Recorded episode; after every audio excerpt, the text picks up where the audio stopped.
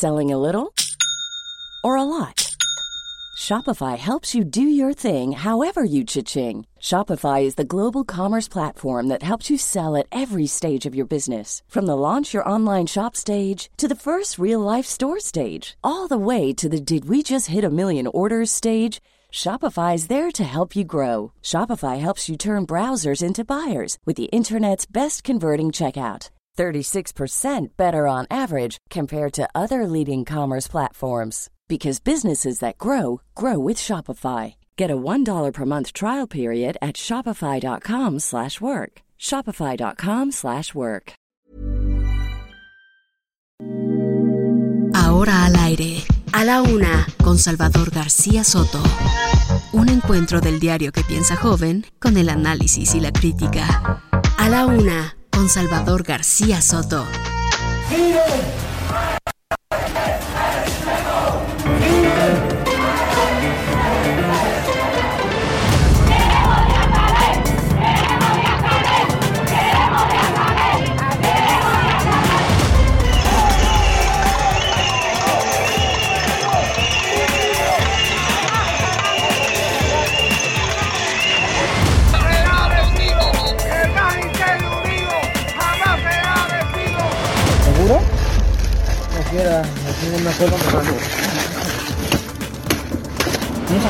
Los procesos que existen tienen que tener su curso. Nosotros no podemos decirle al fiscal que no actúe.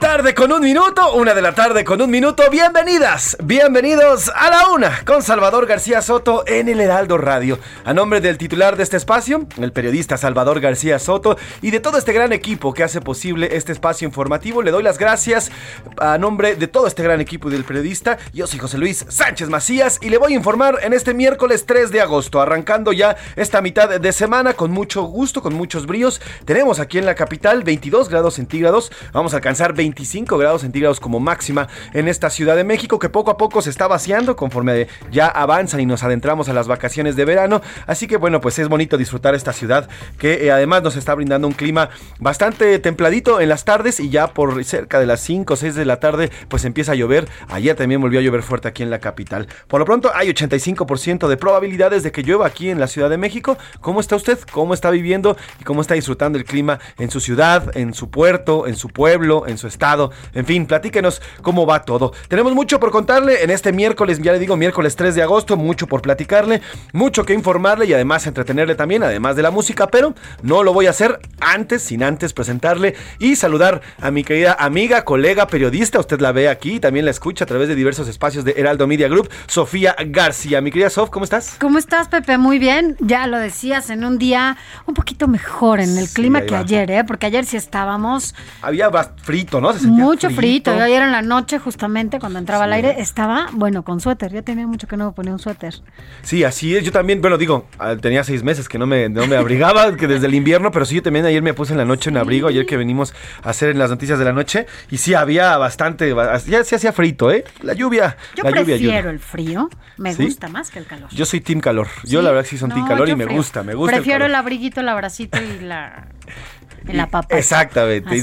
Y ahí dejémoslo, porque no, no es, no es- es horario familiar Es el- todavía. es el frío, es el Oye, mi querida Sofi, tenemos mucho que contar, mucho que informarles. Ha pasado muchísimo desde las últimas 24 horas que nos dejamos de escuchar. Pero, ¿qué te parece si antes saludamos a las frecuencias donde nos escuchamos? Porque recuerden que Heraldo Media Group, Heraldo Radio es de las pocas cadenas en este país que cubre prácticamente todo el territorio nacional y un poquito más allá Más de la frontera con. Estados Unidos. Cuéntanos, Estamos ¿a quién saludamos? punta a punta. Primero aquí a quienes nos escuchan en la Ciudad de México Saludos. a través de la 98.5 de FM, hasta el norte, allá en Monterrey, en el 99.7 de FM, en Guadalajara, a través del 100.3 de FM, allá nos escuchan, La Laguna en el 104.3 FM, Oaxaca, que ahora, bueno, pues están en plena Guelaguetza, saludos hasta allá, en el 97.7 FM, Salina Cruz, con el 106.5 de FM, en Tampico 92.5 FM, Tehuantepec, saludos hasta allá en el 98.1 de FM, Tijuana, hasta el norte, norte, allá en la frontera, Saludos. en el 1700 de AM, Tuxtla Gutiérrez, le digo que estamos de punta a punta, Así es. 88.3 FM allá en Tuxtla Gutiérrez, en McAllen,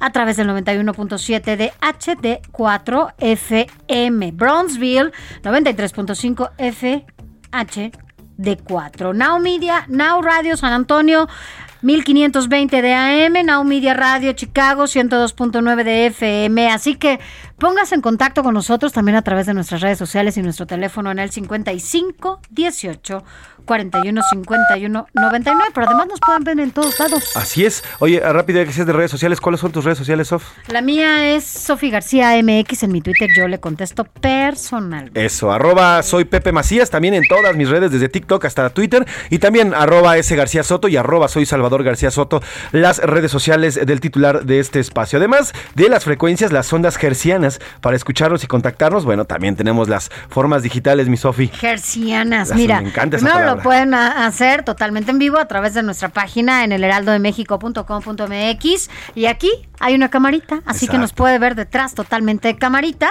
nos puede ver aquí a través también de la aplicación TuneIn, ahí nos puede escuchar también o iHeartRadio, ahí nos puede escuchar o bien en el podcast en Spotify, busque a la una con Salvador García Soto. Estamos aquí, recuerda, totalmente en vivo desde Avenida Insurgente Sur 1271 en la colonia Extremadura Insurgentes en la alcaldía Benito Juárez, aquí en las instalaciones del Heraldo Media Group. Así es, bueno, pues eh, dichas ya las formas de escucharnos, de sintonizarnos, recuerde que también está nues- nuestro, nuestro podcast y nuestras listas, nuestras playlists de música que reproducimos aquí en A la Una, en, en Spotify. Nada más busque A la Una y ahí va a encontrar todo el material. Y bueno, pues muchas formas de contactarnos, muchas formas de escucharnos, así que no hay pretexto. Y tenemos muchos temas, mi Sofi, uno más. Lamentablemente, uno más fue asesinado el periodista Ernesto Méndez en Guanajuato. Ocurrió la noche de este martes cuando un grupo armado irrumpió en un bar en el municipio de San Luis de la Paz. Él era director del medio Tu Voz y además, bueno, pues era dueño de este bar, su familia era dueño de este bar y ya fue asesinado, así que uno más en este, este 2022 que ha sido macabro y mortal para el periodismo. Así es, otro va por él. La FGR investiga al expresidente Enrique Peña Nieto por tres delitos, tres ilícitos. El delito, eh, delitos electorales, presunto lavado de dinero y también enriquecimiento ilícito. Hay muchos analistas que solo ven una llamarada de petate en esta investigación. De todas formas, bueno, pues ya, ya el hecho de que el expresidente esté siendo investigado por la fiscalía, luego de que hace prácticamente un mes eh, el señor Pablo Gómez, el titular de la UIF, Lo diera pues lo diera a conocer. conocer, bueno, pues ya se confirma esta investigación. Y bloqueado, transportistas, comerciantes, asociaciones, asociaciones civiles y activistas de derechos humanos del Estado de México realizan una serie de bloqueos para protestar en contra de la corrupción en grúas y corralones. Oiga, el Estado de México tiene un enorme problema en todos sus municipios de movilidad y con los oficiales, los policías de tránsito de vialidad y las grúas. ¿eh? Tiro por viaje, vemos imágenes, vemos videos como oficiales detienen a nada más porque sí a la gente y los extorsionan, les quitan dinero y hoy hay manifestaciones por esto, por las grúas y por los corralones. Así es, imparable. Un juez federal revocó tres suspensiones definitivas contra el tramo 5 sur del tren Maya. Los trabajos entonces van a continuar. Así es, el tren Maya continúa a pesar de estas, eh, pues de estos, de esta guerra jurídica que ya existe y ya fueron revocados estos, estas tres suspensiones. Y en los deportes, el señor Oscar Mota Guerreras. Aquí hemos platicado, nosotros fuimos de los primeros que le trajimos este tema de las jóvenes, estas jugadoras de fútbol americano, de la selección mexicana de fútbol americano femenil, que llegaron, ya están allá en el Mundial de la especialidad, como pudieron, entre muchísimas trabas que le pusieron desde la federación. Ayer mismo, eh, el, el- el presidente de esta federación nos confirmó que ellos fueron los responsables di- directamente. Y bueno, a pesar de todo, Para que vean, esta selección con todo y todo derrotó ayer a la selección australiana y enfrentará a Alemania en el Mundial de Finlandia. Ya solo aspiran al quinto lugar, lastimosamente porque se perdieron el primer partido que fue el domingo, al cual debieron de haber llegado, pero aún así están sacando la casta. Además, México contra Estados Unidos, eh, hoy Galaxy ante Chivas y Los Ángeles eh, va a haber partidos y vamos a platicar de qué demonio le está pasando al Chicharito López que se está volviendo loco. Entre que avienta una bandera mexicana, sí, perdón, Chicharito Hernández, dije Chicharito López, no, perdón, Chicharito Hernández, sí, Chicharito López, no sé quién sea, pero bueno, Chicharito, Hernández, que entre que avienta la bandera, entre que no pela a los, a los jugadores y a los aficionados, en fin, se nos está volviendo loco el Chicharito Hernández. Hernández, ojalá que se reivindique. bueno, y vámonos al entretenimiento también, Anaí Arriaga nos va a platicar sobre este homenaje que le van a hacer a Silvia Pinal. Esto será en Bellas Artes. Una actriz que, bueno, pues tiene toda la trayectoria y una actriz de la época del oro. exacto, del cine de oro mexicano. Bastante información, mi querida Sofía, bastante por contarle, bastante por informarle en esta tarde de miércoles. Pero antes de entrar en materia y de lleno con la información, ¿qué le parece si le hacemos la pregunta del día? Porque, como siempre le digo, este programa es nada, absolutamente nada, sin usted. Esta es la opinión de hoy. Sofi, dos preguntas interesantes y bastante polémicas, ¿eh? Buenas, buenas. Ya las vi y es que, mira, la primera es, a menos de una semana de que el presidente Andrés Manuel López Obrador anunciara un plan de pobreza franciscana que consistía justamente en la reducción total de presupuestos y el gasto de las dependencias del gobierno federal. Bueno, pues el mismo mandatario anunció que los Tigres del Norte tocarán en el Zócalo antes y después del grito de la independencia, aunque eso sí dijo el presidente, que cobrarán menos y que la agrupación originaria de Mexicali cobra entre 2 y 2.5 millones de pesos por presentación. A ver, la pregunta es, ante esto que le estamos diciendo, ¿cree usted que está bien que el gobierno gaste en este tipo de espectáculos?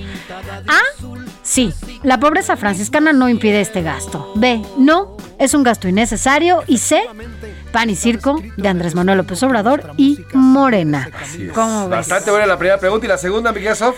Pues la otra tiene que ver con Veracruz, y es que el Congreso de ese estado, el Congreso de Veracruz, eh, pues de mayoría morenista, como casi todos en este país, aprobó la modificación de la constitución local para que personas que no nacieron en el estado pero que comprueben residencia por lo menos de cinco años, pues puedan aspirar a gobernar la entidad. Esto ha sido visto por muchos como un traje a la medida para que Rocío Nale, quien es actualmente secretaria de Energía, pues quien buscará la gubernatura en el 2024, pues esto a pesar de que nació en Zacatecas, no es originaria de Veracruz, eh, entonces dicen que es un traje a la medida para la secretaria de Energía. Ahora la pregunta es, ¿cree que está bien que Morena u otros partidos que tengan mayoría en los congresos modifiquen así la ley para seguir conservando el poder? las opciones que le damos son A, sí, todo es por el bien del pueblo y de los pobres. B, no, la ley debe ser respetada. Y C, a Morena lo único que le interesa es el poder. Así las cosas con estas dos preguntas. Díganos cuáles son sus, sus respuestas. Ya lo sabe en el Twitter de Salvador García Soto. Recuérdanos. arroba ese García Soto, arroba soy Salvador García Soto y al 5518 41 51 99. Lanzadas las preguntas, participe. Aquí nos encanta leerle, escucharle también y saber su opinión y también todo lo que opina en todos a los temas que aquí le vamos a contar. Nada más que decir, nada más que agregar, Sofi. Vamos a un resumen de noticias y después regresamos aquí en A la Una con Salvador García Soto. Repunte. La venta de autos en México aumentó 1.19% en julio respecto al mismo mes de 2021 y se colocaron en el mercado interno 83.137 unidades, según cifras originales del INEGI. Bajo la lupa. Una jueza del Poder Judicial de la Ciudad de México ordenó a la Fiscalía de Justicia reabrir la carpeta de investigación contra un ex magistrado local por presunto abuso sexual a sus dos hijas menores de edad. En pausa. El mayor fabricante mundial de baterías para autos eléctricos decidió retrasar el anuncio de una inversión de 5 mil millones de dólares para instalar una planta en Norteamérica que suministraría a fabricantes como Tesla y Ford. A la cárcel. Vincularon a proceso a los cuatro detenidos por el decomiso histórico de 1.6 toneladas de droga en la alcaldía Gustavo Amadero la semana pasada. Batalla legal.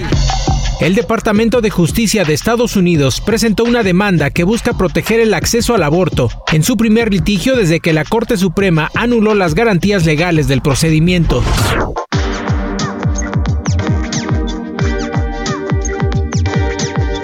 Una de la tarde con 14 minutos, una de la tarde con 14 minutos. Arrancamos con la información, Sofía. Uno más. Fue asesinado el periodista Ernesto Méndez en Guanajuato. Ocurrió justamente anoche cuando un grupo armado irrumpió en un bar. Era propiedad de la familia del comunicador en el municipio de San Luis de La Paz. Él era director del medio Tu Voz. Así es, eh, con la muerte de Ernesto Méndez son ya 13. 13 los periodistas asesinados en lo que va de este año. 13 en lo que va de este año, según el recuento de organizaciones como Artículo 19, Reporteros Sin Fronteras y el Comité para la Protección de los Periodistas. 13 13 en tan solo 7 meses. 13 periodistas han sido asesinados, Sofía. Así es, y bueno, pues vamos a conocer qué pasó. Justamente Gabriela Montejano tiene toda la información. Cuéntanos. En un ataque armado registrado la noche del martes, el empresario y periodista Ernesto Méndez perdió la vida junto a otras tres personas. Se informó que Ernesto atendía un bar propiedad de su familia cuando sujetos armados ingresaron y le dispararon hasta quitarle la vida. El presidente municipal de San Luis de la Paz, Luis Gerardo Sánchez, confirmó esta mañana que el ataque al bar a las Caguamas dejó como saldo un lesionado y cuatro personas sin vida, entre las que se encuentra el empresario y periodista Ernesto Méndez. El suceso ocurrió poco después de las 11 de la noche del martes en Avenida Ferrocarril del municipio de San Luis de la Paz. El alcalde comentó que el periodista y empresario estaba a cargo de la organización de la feria local. Ernesto Méndez era director y columnista del periódico Tu Voz en San Luis de la Paz. Recientemente también se informó que obtuvo la concesión de la feria regional.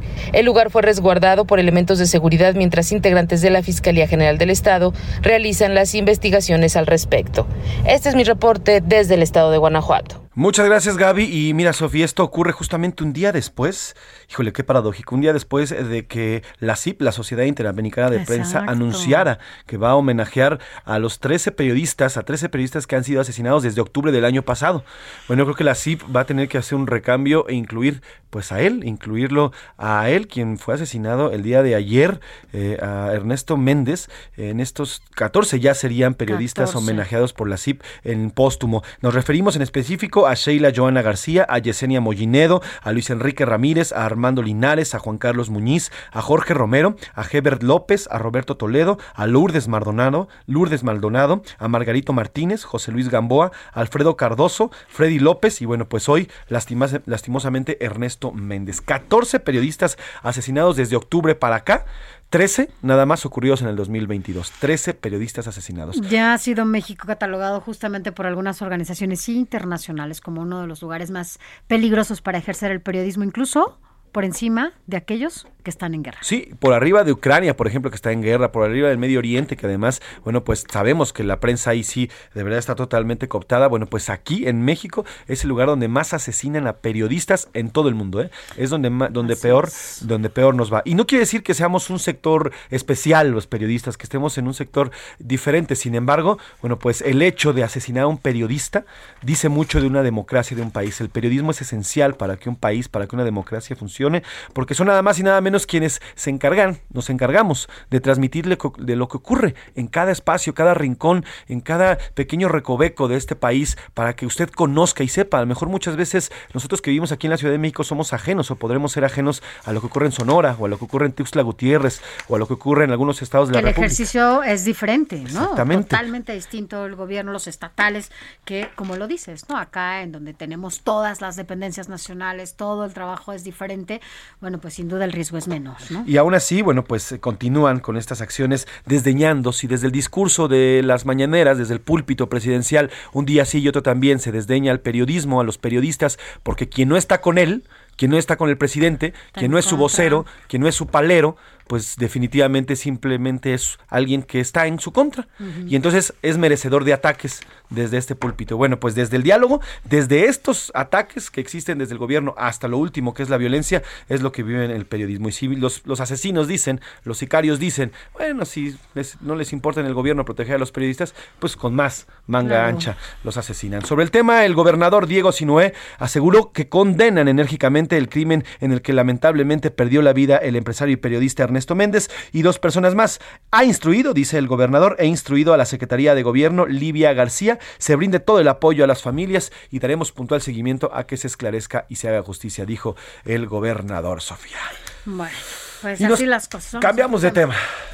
Bueno, pues eh, ya lo comentábamos al inicio de este espacio. Mire, justo hoy al mediodía, transportistas, comerciantes, asociaciones civiles y activistas de derechos humanos del Estado de México realizan una serie de bloqueos para pues protestar en contra de la corrupción en grúas y corralones. Así es, ahí se encuentra Israel Lorenzana, está cubriendo de cerca estos, eh, pues estas protestas y estos bloqueos que están literalmente estrangulando la parte de la México Pachuca, esta salida por, la, por Indios Verdes, esta importantísima salida hacia allá hasta esta parte. Israel, ¿cómo estás? Buenas tardes. Hola, ¿qué tal? Un gusto saludarles esta tarde, pues como lo señalan, integrantes del Sindicato Nacional de Operadores y Transportistas se reunieron sobre la autopista México-Pachuca, esto a la altura de El Vigilante, con dirección hacia la Ciudad de México Ahí denunciaron abuso por parte de las autoridades y extorsión, esto por parte de la Policía Estatal. Además señalaron que los cobros que hacen los corralones son excesivos, por ello manifestaron pues pedir una respuesta de las autoridades del gobierno del estado a sus demandas. Los manifestantes eh, señalaron que no van a bloquear ninguna vialidad aquí en la México Pachuca, se van a reunir alrededor de la una treinta de la tarde con las autoridades de movilidad del gobierno del estado en Ecatepec, Estado de México, y ya han comenzado a movilizarse hacia este punto. La circulación es una buena noticia. Aquí en la México Pachuca no tiene ningún contratiempo para quien viene de la zona de Tecama y de Ecatepec. Van a encontrar la circulación totalmente aceptable. Donde tenemos eh, pues bloqueos es el municipio de Nezahualcóyotl, allí en Chimalhuacán, a la altura del bordo de Sechiaca, también eh, sobre Nezahualcóyotl a la altura de Pantitlán, también sobre Nezahualcóyotl a la altura de la colonia general Vicente Villada, a la altura de calle 7, y bueno, pues esto por supuesto está generando un verdadero caos en la zona oriente de la capital. Pues es la información que les tengo, nosotros por supuesto seguiremos al pendiente. La cual te agradecemos, Israel. Por favor, te pido que si empiezan estos plantones y estos bloqueos ya con mayor fuerza, hagamos contacto cuanto antes. Israel Lorenzana, reportero, gracias, te mando un abrazo. Muy buenas tardes. Israel Lorenzana está siguiendo de, cerca estos bloqueos. Y mira, eh, si en caso de que no se resultara ninguna, eh, eh, ninguna negociación con éxito, estos transportistas ya amenazaron con bloquear también la México Grétaro, la México Pachuca, la México Pirámides, la México Puebla, la México Cuautla, la México Texcoco y de los Reyes Texcoco a la altura del metro Santa Marta. Así que bueno, pues un bloqueo, por, sobre todo en la zona norte de nuestra capital. para la entrada hacia Hidalgo. Exactamente, hacia la entrada hacia Hidalgo y también la ida hacia el Laifa hacia el Felipe Ángeles. Así que bueno, pues. No, creo que sea muy Digo, si usted es una de las. un vuelo, tienes un vuelo. Si usted, es, si usted es una de las nueve personas que va a volar hoy, que va a volar hoy el AIFA, preocúpese. Si usted... sí, no, no, yo... Aguas, estas es nueve personas, bueno, pues con cuidado. Yo creo que no hay forma. Pero por lo pronto, sí, toda la gente que viene o que va hacia Pachuca o hacia Hidalgo, bueno, pues cuidado porque están estos bloqueos. Eh, y mire, cambiando de tema, yéndonos hasta Estados Unidos, el gobierno mexicano entregó al Congreso, eh, el Congreso Nacional, al Congreso de la Unión, el informe de la visita oficial del presidente López Obrador a su homólogo Joe Biden ocurrido hace 15 días. Sí, pero omitieron el número de visas de trabajo que exigió justamente México para migrantes de nuestro país y Centroamérica. Así es, el documento dirigido a la presidenta de la mesa directiva del Senado, la senadora Olga Sánchez Cordero, está firmado por el canciller Marcelo Ebrard y contiene los acuerdos de los mandatarios en materia de seguridad, migración y comercio. Misael Zavala, nuestro reportero que siempre está al pendiente y siguiendo puntualmente los hechos y todo lo que ocurre ahí en el Senado, en la Cámara Alta, nos tiene la información. Buenas tardes, Misa. Pepe Sofía, buenas tardes. Pues efectivamente, el gobierno federal hoy entregó al Congreso el informe sobre la visita oficial que realizó el presidente Andrés Manuel López Obrador a su homólogo de Estados Unidos, Joe Biden, hace aproximadamente dos semanas, en el que se omitió el número de visas de trabajo que exigió la Administración Federal Mexicana para migrantes mexicanos y de Centroamérica. Este documento pues ya fue leído incluso en eh, eh, la sesión de la Comisión Permanente del Congreso, ya que está dirigido a la presidenta de la mesa directiva del Senado, Olga Sánchez Cordero. Lo recibieron los senadores y diputados federales que ahora están eh, trabajando en este periodo ordinario de sesiones y está firmado por el canciller Marcelo Ebrard y contiene pues algunos acuerdos de los presidentes de ambas naciones. El informe contiene 24 páginas únicamente y ratifica que para el gobierno de México la base de la competitividad de América del Norte es el tratado entre México, Estados Unidos y Canadá, el denominado TEMEC, También reafirmaron el compromiso por una plena implementación en beneficio de las familias trabajadoras, incluyendo garantizar las medidas laborales y colaborando de manera activa con sectores interesados, privados y la sociedad civil. Este documento resalta que en el entendimiento sobre migración, que se subraya que ambos gobiernos buscan combatir a las multimillonarias industrias criminales de contrabando que se aprovechan de los migrantes. Incluso la administración del presidente López Obrador indica que la Fiscalía General de la República y los departamentos de Justicia y de Seguridad Interior de Estados Unidos se están coordinando para combatir ese ilícito y todo aquello que pone en peligro las vidas de los migrantes vulnerables, incluyendo mediante operaciones del Grupo de Trabajo Conjunto Alfa y sus socios mexicanos. Este eh, análisis eh, del, informe que realiza la Cancillería será analizado también por dos diputados y senadores. Después, en la sesión de hoy mismo, pues estarían hablando sobre este tema. Perfecto, Misael. Bueno, pues estamos pendientes, estaremos pendientes de lo que ocurre y cómo lo analizan y lo que se vaya diciendo en este reporte. Te mando un abrazo, Misa, que tengas buena tarde. Un abrazo, Pepe, Sofía, hasta luego. Misael Zavala, reportero en el Senado. Vamos a ir a una pausa, Sofía, se nos fue rapidísimo, la primera hora y regresamos aquí en A la Una. Estamos eh, una 24, una 25 ya. Vamos, una pausa.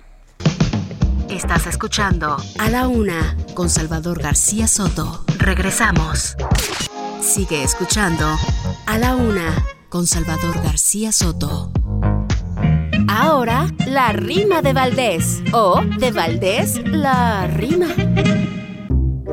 Ahora hablemos de confianza. Lo dijo bastante a gusto el señor Adán Augusto, pasándose bien de lanza. Es que México no avanza si semejante burrada, que está muy de la fregada, dice a madres afligidas de sus desaparecidas. Caray, terrible embarrada. Ese es el trato que da el secretario Sangrón, a quien la gobernación como que no se le da. Gobiérnate, don Adán, trata al pueblo como quieras, que te trate Adán, ¿qué esperas? Y por cierto, en este trecho del periodo, ¿tú qué has hecho? No veo tu chamba, de veras. No te vemos en la chamba, ni discursos, ni entrevistas. De tu trabajo no hay pistas. Me desesperas, caramba a ver si con una pamba te despiertas y albedrío te consigues. Ay, Dios mío, no eres más que un parapeto de tu paisano que aprieto y tú no dices ni pío.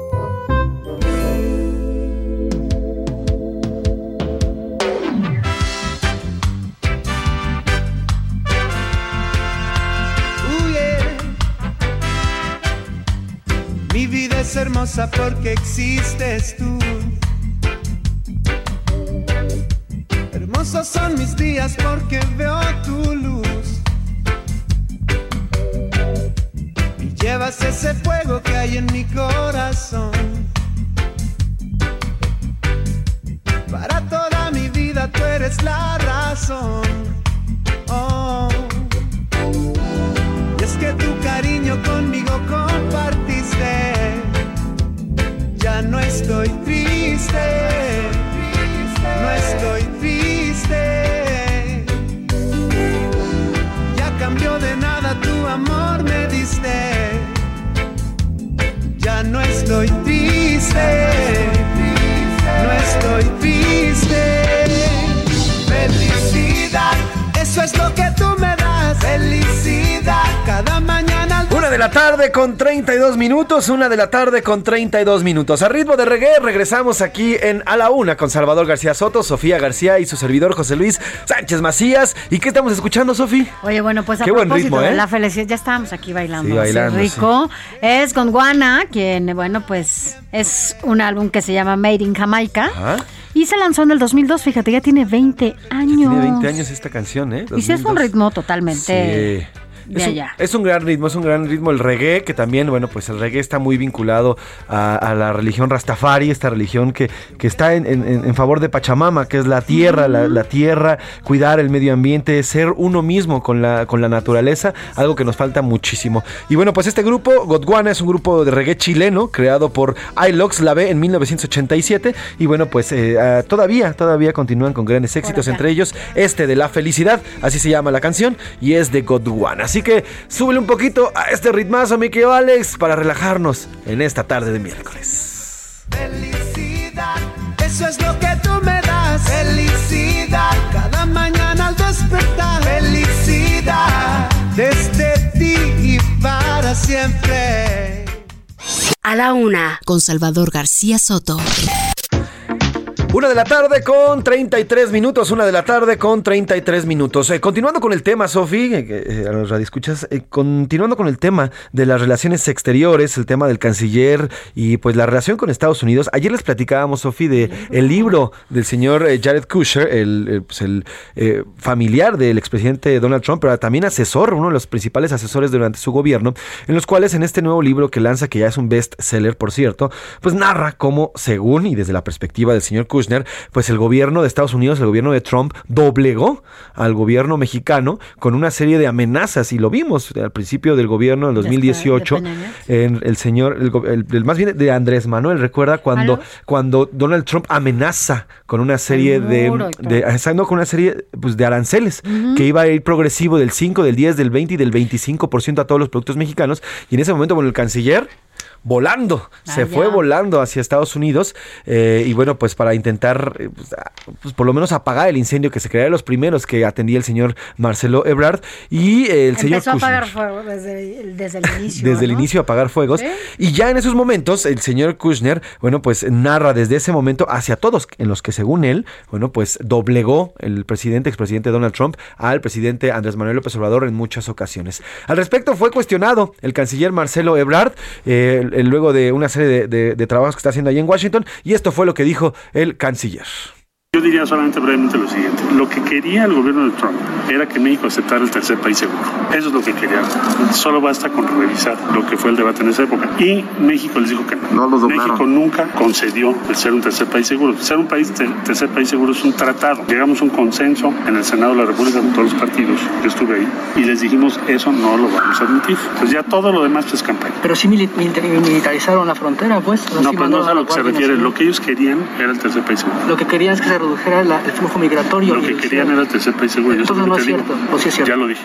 Humano. Así es, lo que querían era el tercer país seguro, de ahí nos sacan al canciller, pero bueno, al final se mandaron ciento veintitantos mil soldados a la, a la frontera norte Y sur. la- también a la frontera sur, ¿no? Oye, pero también hay que recordar que en este libro, bueno, habrá que leerlo. La verdad es que, bueno, pues, seguramente solo por, por informarnos, por informarnos qué por pasaba en esos muros o detrás de esos muros, porque, bueno, pues el señor eh, Costner seguramente tiene muchísima información en ese, en ese libro. Claro que hubo reuniones también con Videgaray, Sí, sí, sí, ¿no? en donde también las comenta, cuando con Enrique Peña Nieto también hubo ahí varios temas. Porque además bueno, recordemos que Luis Videgaray era amiguísimo, o es amiguísimo claro. de Jared Kushner, ¿eh? Son súper amigos. Entonces, bueno, pues yo creo que va a ser revelador. Habrá que leerlo con, ¿no? Con, pues con algunas suspicacias, pero bueno, pues finalmente se trata de también conocer información de primera mano. Así es, y mientras tanto el presidente López Obrador se refirió a la editorial que publicó The Washington Post, en el cual, bueno, critica la reforma eléctrica y toda la política energética de nuestro país, Sofía. Así es, eh, bueno, pues esta, esta publicación dijo que, pues eran se llamaba Los Saqueadores, ¿no? Del Ajá, país. exactamente. Y bueno, pues aseguró que es un medio, para variar, sin ética, eh, en referencia a una editorial que se publicaba, como ya lo mencionabas, eh, que tiene que ver con la política energética en México. Así es, los llamó saqueadores y así les dijo el señor presidente López Obrador. Una vergüenza que un periódico tan famoso actúe sin ética, que mienta y que defienda a saqueadores de nuestro pueblo. ¿Dónde quedó la prensa libre que distinguía a Estados Unidos desde su fundación? Bueno, pues ahí está el presidente López Obrador refiriéndose a esta editorial y continúan. Recordemos que todo esto está ocurriendo en el contexto de estas, eh, Consultas. estas consultas que está haciendo el gobierno americano y el gobierno de Canadá en torno a la política de la reforma energética y también este resumen o este eh, informe que ya envía el presidente, el Ejecutivo Federal, al Congreso de la Unión. Así que bueno, pues la cosa continúa, continúa un tanto áspera entre los gobiernos de Estados Unidos y también el gobierno de eh, México y cómo se refiere además estos, eh, pues estos eh, editoriales constantes, por lo menos uno a la semana de parte de diferentes medios, ya sea New York Times, Washington No Post. le y gustan los medios internacionales, también hay que decirlo. No, Cualquiera de que esos no. medios que, que publican algo que además no le venga al presidente, no le venga bien, pues lo, los descalifica y los tacha, ¿no? De, de conservadores. Entre Así es, se les pega. Y bueno, pues además también estos, esta organización de abogados de Nueva York, que ya lo informamos aquí el, barra, el- ¿no? el lunes de la barra de abogados de Nueva York, que también fustigó al presidente, lo criticó por el hecho de que el prismo Andrés Manuel López Obrador pues anunció que había una investigación en contra del, del juez Juan Pablo Fierro, Mm. quien ha sido el- que- hay que decirlo también es, solamente hay dos jueces especializados en la materia en el país y uno de ellos, Juan Pablo Fierro, ha otorgado la mayoría de las suspensiones en diferentes proyectos del presidente, desde el tren Maya hasta Dos Bocas, en fin, una cantidad de los, de los principales proyectos del presidente y también ha sido fustigado. Entonces al presidente ya sabemos que no le gusta la crítica, ya sabemos que quien lo critica, pues es criticado al doble, lo al doble, ¿no? exactamente. Vámonos a otro tema. A la una, con Salvador García Soto.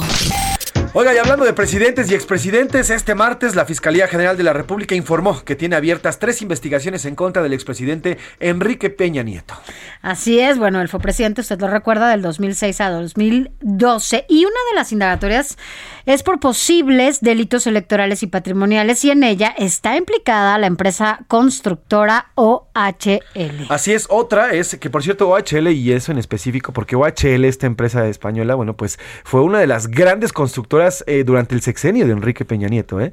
Eh, estuvo a cargo de muchísimas obras desde el gobierno, desde cuando fue gobierno del Estado de México, fue gobernador del Estado de México. eh, esta empresa española se, bueno, se, se llenó los bolsillos entre construcciones, puentes, vialidades, carreteras. Veíamos el, este logo de OHL por todos lados en el gobierno de ¿Y Enrique dónde vive ahora el expresidente Enrique. Peña Nieto? Pues en España, nada más y nada menos. Y otra es por presunto lavado de, de dinero. Y la tercera, la tercera denuncia es por el supuesto enriquecimiento ilícito. En esto, y lo indica en un comunicado la fiscalía. Y al respecto, bueno, pues en la mañana el presidente López Obrador dijo que pues el regreso de Peña Nieto a México para enfrentar las acusaciones lo tiene que decidir la Fiscalía General de la República y bueno, pues no le corresponde a él, ¿no? Así es.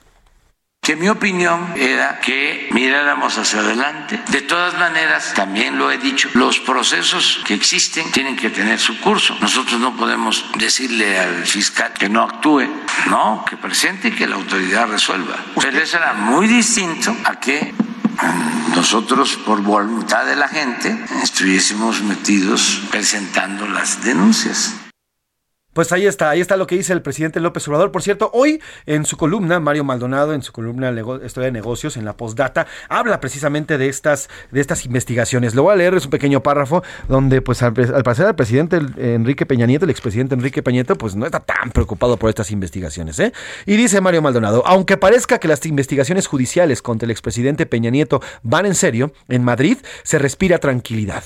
No porque no interese atender el tema, el exmandatario ya tiene contratado un servicio de abogados, sino porque aseguran que todo puede probarlo y aclararlo. También se afirma que nunca ha intercambiado una sola comunicación telefónica con el presidente López Obrador desde que salió del gobierno y que la última vez que lo vio y habló con él fue en la transición, aunque sí ha recibido mensajes de interlocutores y que tampoco hubo pacto de impunidad. Es lo que dice Mario Maldonado en su postdata de hoy en su columna en el Universal. Y bueno, pues sí, en efecto, ¿eh? allá en Madrid, donde vive el expresidente Enrique Peña Nieto, pues la verdad es que está muy tranquilo. ¿eh? No, lo que se sabe y lo que se platica es que no le preocupa, no está Esto. acongojado, eh, son investigaciones y ya está. Hay abogados que están cargando aquí en México y él va a continuar allí. Sí, porque incluso se ha dicho que pareciera que esto es otra cortina de humo, ¿no? En medio de una Sí. crisis importante, donde hay una inflación altísima, donde la inseguridad sube, donde las cosas no, no le han ido nada bien a México. Hemos hablado de que esto es un tema global, ¿no? Que México no es el único que ha padecido una crisis como la de ahora en materia económica. Sin embargo, bueno, pues tampoco han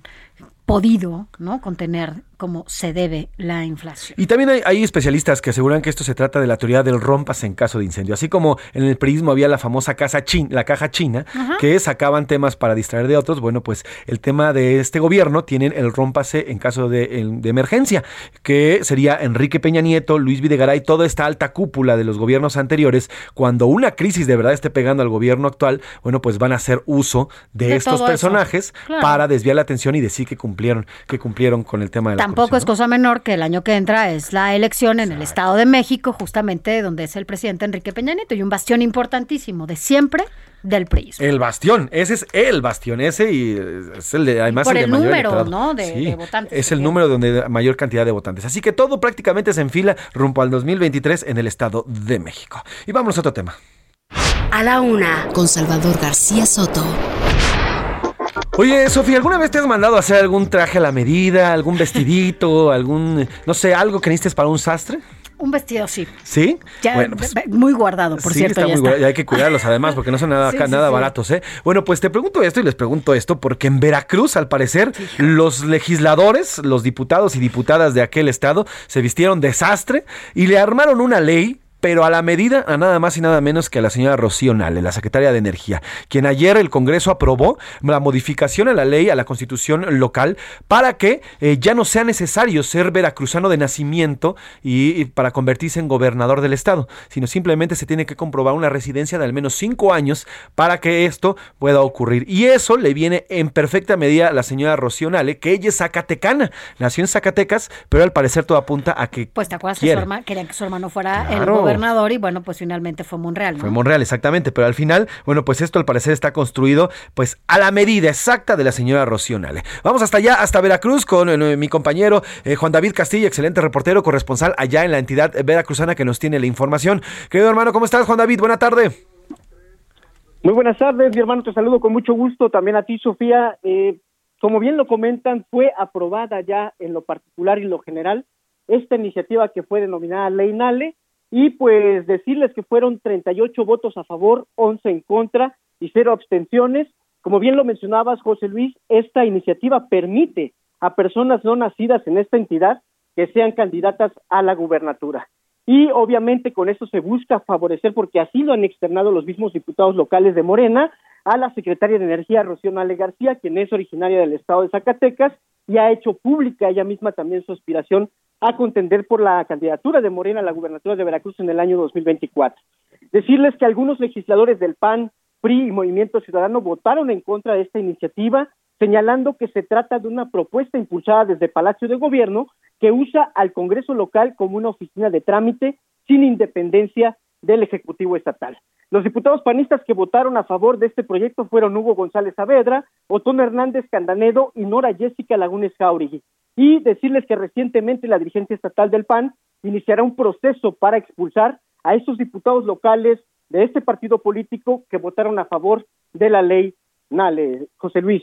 Pues eh, increíble, increíble lo que se está gestionando. Ahora, ¿cuáles han sido las reacciones en el eh, por parte no solamente de la oposición, sino también del- de otras cúpulas allá en Veracruz? Pues sí, fíjate que sobre todo los partidos políticos son los que se han pronunciado mencionando que se está tomando una decisión que no fue consultada, ¿no? Con los 8 millones de veracruzanos que hay en la entidad, que fue fast track, aprobada de- demasiado rápido, sin que fuera analizada, discutida, como se ha hecho en otras, con otras iniciativas, y esto es lo que está generando pues un malestar. No solamente va a ser para, para que haya candidatos a la gubernatura, también van a poder ocupar cargos en organismos autónomos como la misma Fiscalía General del Estado, el Instituto Veracruzano de Acceso a la Información, y pues podrán ser magistrados, senadores, diputados locales o federales, y es todo esto que está generando una gran polémica, no solo en el Estado de Veracruz, sino a nivel nacional. José Luis, Sofía. Pues estaremos pendientes, Juan David. Te agradezco el reporte y bueno, pues por información que se genere por allá en Veracruz, hacemos contacto contigo. Que tengas buena tarde, hermano. Te un abrazo, Juan David. Un abrazote, mi hermano. Hasta luego. Juan David Castilla, responsable, corresponsal allá en Veracruz. Vamos a otro tema. A la una, con Salvador García Soto. Una de la tarde con 47 minutos, una de la tarde con 47 minutos. Oiga, eh, esta información que le vamos a compartir eh, influye muchísimo en México porque esta organización, eh, esta organización llamada Opus Dei, pues tiene muchos adeptos aquí en nuestro país, incluso tiene muchísimas universidades y escuelas que ha montado aquí en México. El Opus Dei, bueno, pues es una organización, es un grupo católico internacional perteneciente a la Iglesia Católica que fue fundada en, por allá de los años 20, finales de los años 20, por José Escribá de Balaguer, quien ya ha sido eh, canonizado, por cierto. Y bueno, tiene, ya le digo, es, un, eh, es una organización importante en nuestro país y también en el mundo. Tiene más de 20 mil, eh, un poco más de 20 mil, eh, digamos, eh, miembros de esta asociación. Hoy el Papa Francisco anunció que esta organización, bueno, pues ha sido degradada para dejar de ser una institución eclesiástica regida por un prelado con su propia jurisdicción y pasar a, a los proyectos de evangelización del Vaticano. Es decir, la degrada, prácticamente le quita una especie de independencia que tenía para, eh, para que sea sublevada directamente por el Una- Vaticano. Como una ramificación. Exactamente. Es importante este tema porque ya le digo que muchas escuelas aquí en nuestro país se rigen y, y son son manejadas por esta organización, eh, que además ha sido bastante criticada, no solamente porque claro. ha tenido muchos temas también de, de- de los temas de abuso sexual, sino por algunas otras actividades, como por ejemplo, alguno de sus miembros, se ha dicho, y incluso hay películas de, de eso, eh, que se habla de autoflagelo por parte de algunos miembros del Opus Dei. En fin, eh, el chiste aquí es que queremos platicar sobre eso, sobre esta degradación que hay a esta organización católica, y para ello le agradezco que nos tome la llamada y que hagamos contacto con Roberto Blancarte, él es profesor del Colegio de México y sociólogo especializado en temas de religión. Don Roberto, ¿cómo está? Buenas tardes. ¿Qué tal? Buenas tardes. ¿Qué significa esta degradación del Opus Dei y por qué el Papa toma esta decisión este miércoles? Bueno, yo no necesariamente diría que es una degradación porque eh, tiene una carga, creo, muy fuerte. Más bien lo pondría como la eliminación de un privilegio que tenían comparado con otros institutos eh, eh, de vida consagrada o sociedades de vida apostólica como son eh, lo que nosotros llamamos comúnmente congregaciones religiosas, ¿no? Es decir, estas que están compuestas por todo tipo de órdenes religiosas, no sé, como los franciscanos, los dominicos, los este, jesuitas, etcétera, ¿no?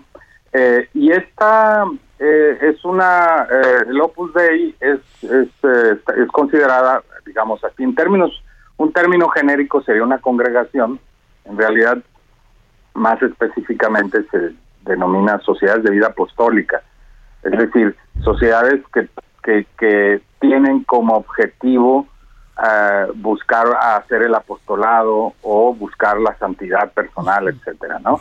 Entonces, ¿qué fue lo que pasó?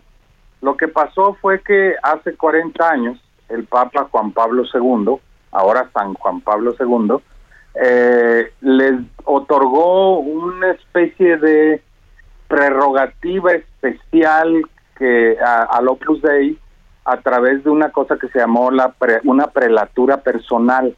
¿Qué quiere decir eso? Un prelado es un obispo y lo que les eh, otorgó fue la capacidad de tener su propio obispo como congregación.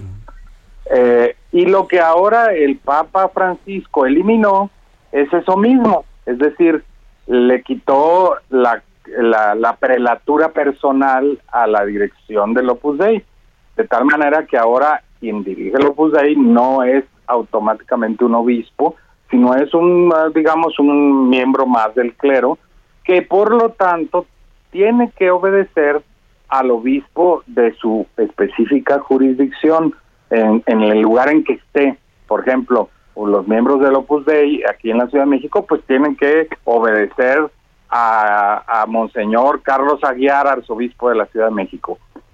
Y obviamente esto cambia mucho porque antes pues eh, tenían su propio obispo y entonces había esta ambigüedad de que a quién le van a obedecer, al, al propio obispo o al obispo local, ¿no?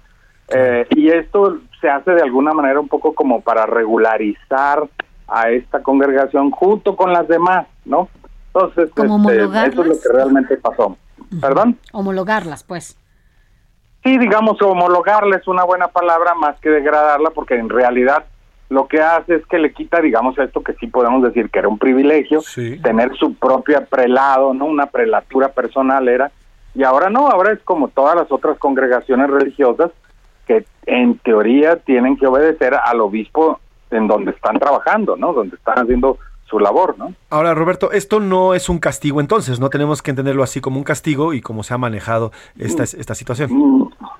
No, no creo, no, lo que pasa es que yo creo que, a ver, eh, imagínense, al, al, al- ah, esto cuando se hizo causó causó un cierto escándalo, eh, yo me acuerdo cuando esto sucedió hace 40 años, este, en los círculos católicos, pues eh, en Roma, etcétera, como que no no todo el mundo le cayó bien la idea, ¿no? Porque por qué ellos iban a tener este privilegio, ¿no? Este, y se pueden imaginar que los miembros de las otras congregaciones religiosas, con igual razón, pues no entendían por qué esta, esta sociedad de vida apostólica tenía ese privilegio. Y el Papa es un jesuita, no, no hay que olvidar eso. Entonces, como jesuita, pues seguramente tampoco le pareció bien en su momento eso, y simple y sencillamente lo puso en el mismo rango que todos los demás, ¿no? Simplemente. Esto no afecta de ninguna manera al Opus Dei y ya lo decíamos, ninguna de las universidades No. que tiene aquí. No, para nada, Nada, para nada. nada, nada. Obviamente lo único que incide es que ahora este, queda claro que los miembros del Opus Dei, este, en donde estén, tienen que obedecer al, al obispo local, ¿no? O al arzobispo local. Claro. Eh, porque en principio el arzobispo o el arzobispo que están en un determinado diócesis o arquidiócesis tienen todos los poderes de la iglesia, tienen el ejecutivo, el legislativo y el judicial en su persona. Entonces, eh, pues se supone que eh, esa ese poder ahora este ya no está, digamos, cuestionado o puesto en duda por algún otro tipo de obediencia que pudieran tener, cosa que yo creo que en la práctica tampoco sucedió, eh, pero existía obviamente eh, eh, en términos jurídicos esa posibilidad, ¿no? Roberto, me quedan eh, 30 segunditos. Rapidísimo en otro tema. El Papa, eh, ¿hay posibilidades de renuncia? Se ha visto mal eh, de salud. Bueno, en 30 segundos o menos, yo no, siempre obviamente puede renunciar y Ajá. él mismo, aunque dijo que no lo estaba considerando, pues el solo hecho de mencionarlo quiere decir que está en el aire. Ajá. Pero yo no creo sinceramente, por muchas razones que aquí no tenemos tiempo ya, eh, no creo que esté, eh, digamos, en la en el futuro próximo esa posibilidad, a menos que las condiciones de salud, que por lo por lo que sabemos tampoco es el caso, ¿no? Pues Roberto Blancarte, profesor del Colegio de México y sociólogo especial en religión. Gracias, de verdad, gracias por estos minutos. De nada, con gusto. Vamos a una pausa y regresamos aquí en A la Una. Está escuchando A la Una con Salvador García Soto. Regresamos. Ya estamos de vuelta con A la Una con Salvador García Soto.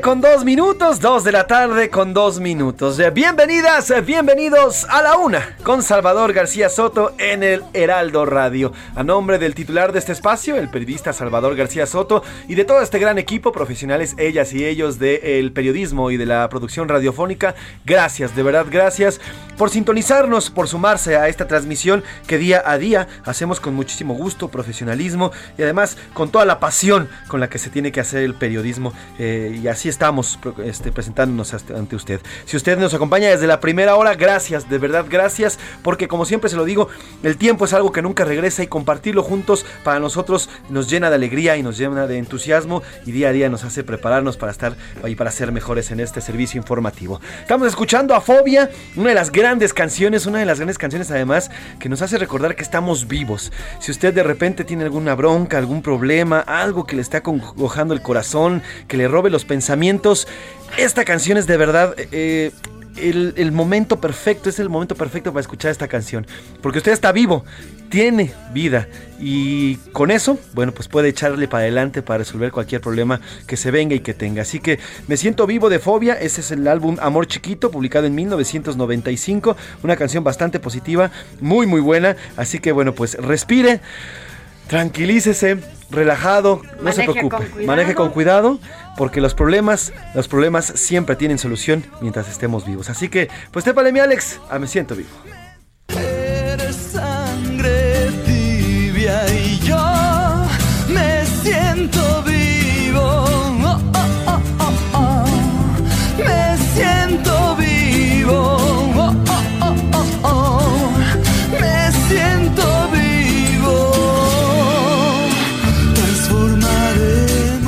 De la tarde con cuatro minutos y aquí está conmigo y siempre, siempre es un placer compartir micrófonos con eh, mi querida amiga, porque es una gran amiga, pero también es colega, periodista y usted la escucha y la ve y hago mucho énfasis en- porque es periodista, me encanta, me encanta presumir que somos periodistas. Eh, y además, bueno, usted la escucha y la ve en varios espacios aquí, Heraldo Media Group. Sofía García, ¿cómo estás, mi Sofía? Muy bien, Pepe, ya arrancando. Qué rápido, ¿eh? Qué rápido se Esta, esta, pues esa transmisión, no sé por qué estamos en la segunda hora. En la rapidísimo. segunda hora. Y con esta canción de Fobia también, bueno, pues además estoy muy bien acompañado también, periodista ella, Laura Mendiola. ¿Cómo estás, Milau? Estás bendito.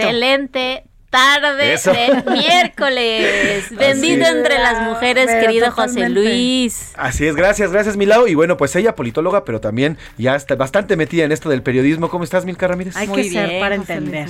Hay que ser para entender, O sea, exactamente. presúmeme con el mismo orgullo. Sí, no, orgulloso. A ver, yo por, digo, por hay Dios. que ser para entender. Sí, sí, si alguien conoce el teje y maneje político, eres tú, y pues eres politóloga y además estás bien metida en el periodismo y ya te gustó esto de la periodistía. Ya, ya me gustó, Del eh, periodismo. suyo, la verdad. Exactamente. Bueno, Milka Ramírez, Laura Mendiola y Sofía García, además su servidor José Luis Sánchez Macías, estamos aquí en esta tarde de miércoles y bueno, tenemos dos preguntas importantes, polémicas, bastante moviditas, estoy viendo redes sociales. Eh, las dos preguntas de hoy, bueno, la primera de ellas, eh, los Tigres del Norte. Estos Tigres del Norte, este trío oriundo o creado en Mexicali, va a tocar durante la fiesta de independencia, el grito de la independencia del presidente López Obrador, el próximo eh, 15 de septiembre, la noche del 15 y madrugada del 16. Eh, estos señores, bueno, naturalmente no cobran nada barato. Hay Claro que estimaciones, hay estimaciones que cobran mínimo entre 2 y 2.5 Mínimo. millones de pesos por presentación privada, ¿eh? Mínimo. O sea, parten de 2.5 millones de pesos ahí para arriba, ¿no? Ahora sí que dependiendo el sapo es la pedrada y lo hace en a prácticamente tres días de que el presidente anunciara esta pobreza franciscana, en los cuales incluso reunió a su gabinete entero para pedirles ahorros, para pedir que se saque, que no se gaste tanto, que no se, que no haya el gasto excesivo del gobierno para todo ser inyectado en otro tipo de proyectos como sus proyectos esenciales. Pero hoy, pues en contra de toda la pobreza franciscana, pues cae esta noticia de los Tigres del Norte para el 16 de septiembre. Y la segunda pregunta, este traje a la medida que le hicieron en Veracruz a la señora Rocío Nale, la secretaria de Energía, para que pueda gobernar el Estado. Ahí están las dos preguntas, bastante polémicas, muy buenas, y nosotros tenemos que preguntarle, como todos los días, ¿Qué, dice el público? ¿Qué dice el público, mi querida Laura? Cuéntanos en el WhatsApp. Bueno, aquí nos viene diciendo José María Morelos de Quintana Roo, que nos Ah, está escuchando rico. en el 93.3 de FM. Le mandamos un saludo hasta allá. También nos dicen por aquí, los ciudadanos votamos por un cambio para nuestro país. No merecemos este tipo de insultos, nos dice el señor Ricardo desde Xochimilco. Saludos. También nos dicen eh, saludos a don Salvador y a todo su fabuloso equipo. Gracias. Dice la 3, el PAN y el supercirco al cual está acostumbrado el pejejín, su gobierno debería de autollamarse la cortina de humo. La cortina de humo. Bueno, pues- Luego, ay, perdóname. no, dime, dime, dime. Luego también mi respuesta es por la opción 3, que se respete la ley y al mismo tiempo.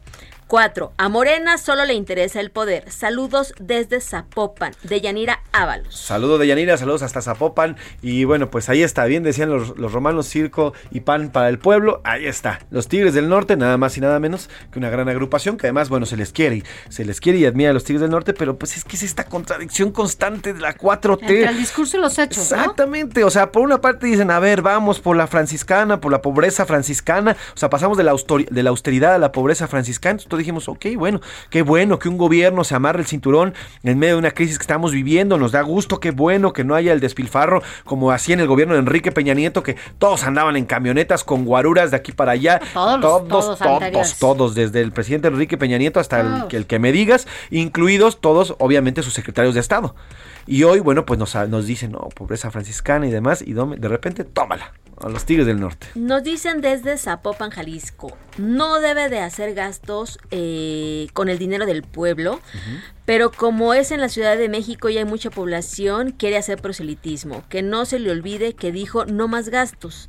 Tenemos que ser más observatorio o más observadores, más bien yo creo, ya que eh, es importante hacer una buena elección de candidatos para que administre muy bien nuestro dinero, porque después de todo, eh, presidente, aparte que nos deja con deuda, saca el dinero de México. ¿Dónde se irá a vivir por temor de un atentado? Nos dicen por acá. Saludos, gracias por su comentario. Así es, bueno, pues eh, aquí el tema es eso, el que el dinero que se debe estar gastando en otras cosas, bueno, pues.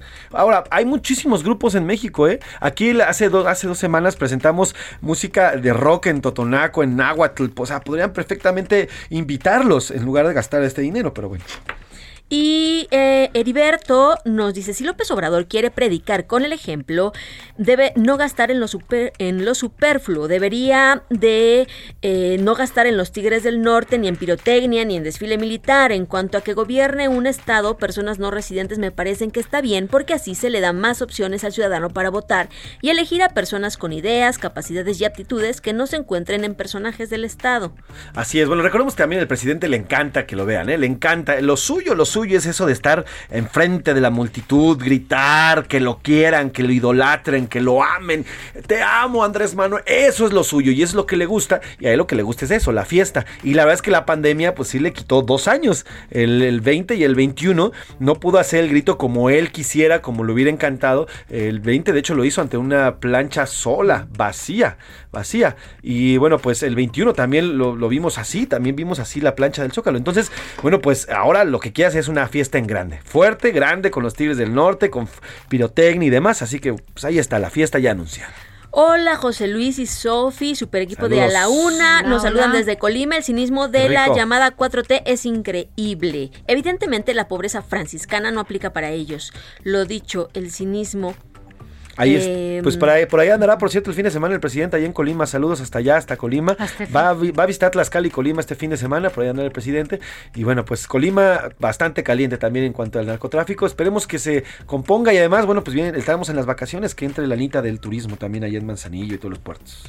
Y bueno, por acá nos vamos a poner de manteles largos con una felicitación. Dice, muy buenas tardes y miles de bendiciones al gran equipo de A la Una. Por favor, hoy solo quiero pedirles, le manden felicitaciones a mi esposa Elba Gómez, ya que hoy es su cumpleaños y quiero que sepa que es y siempre ha sido mi gran amor. Y agradecerle por estos 34 años de matrimonio. 34. Y por haberme dado unos grandes hijos que que, le amo infinitamente. Por favor, que le pongan la canción Mi linda esposa. Mi linda esposa, ahorita vamos a poner mi linda esposa. Yo sigo enamorado de ti, mi linda esposa. Que Dios te guarde para mí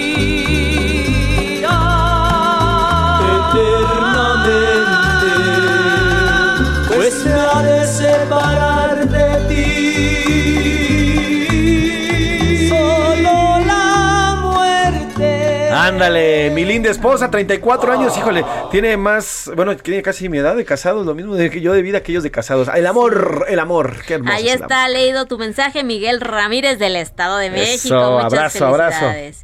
Y hola, bueno, me felicitan a Ani Alondra ya que su promedio salió con 10 y pasa cuarto. Wow. Pregunta ¿Con Sofía porque 10? ella no sale en el noticiero del domingo por la mañana. Yo la escuchaba. Ay, bueno, muchas gracias. No, porque ahora estamos de lunes a viernes Exacto. eh, a las 8 de la noche por el Heraldo Televisión en República H. Entonces, bueno, pero vamos a regresar. ¿eh?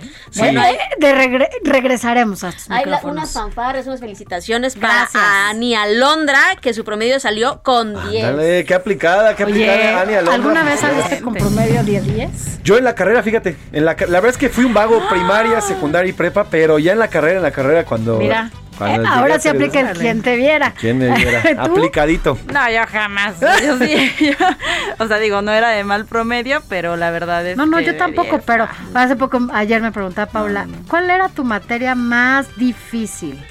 Y No me le- digas.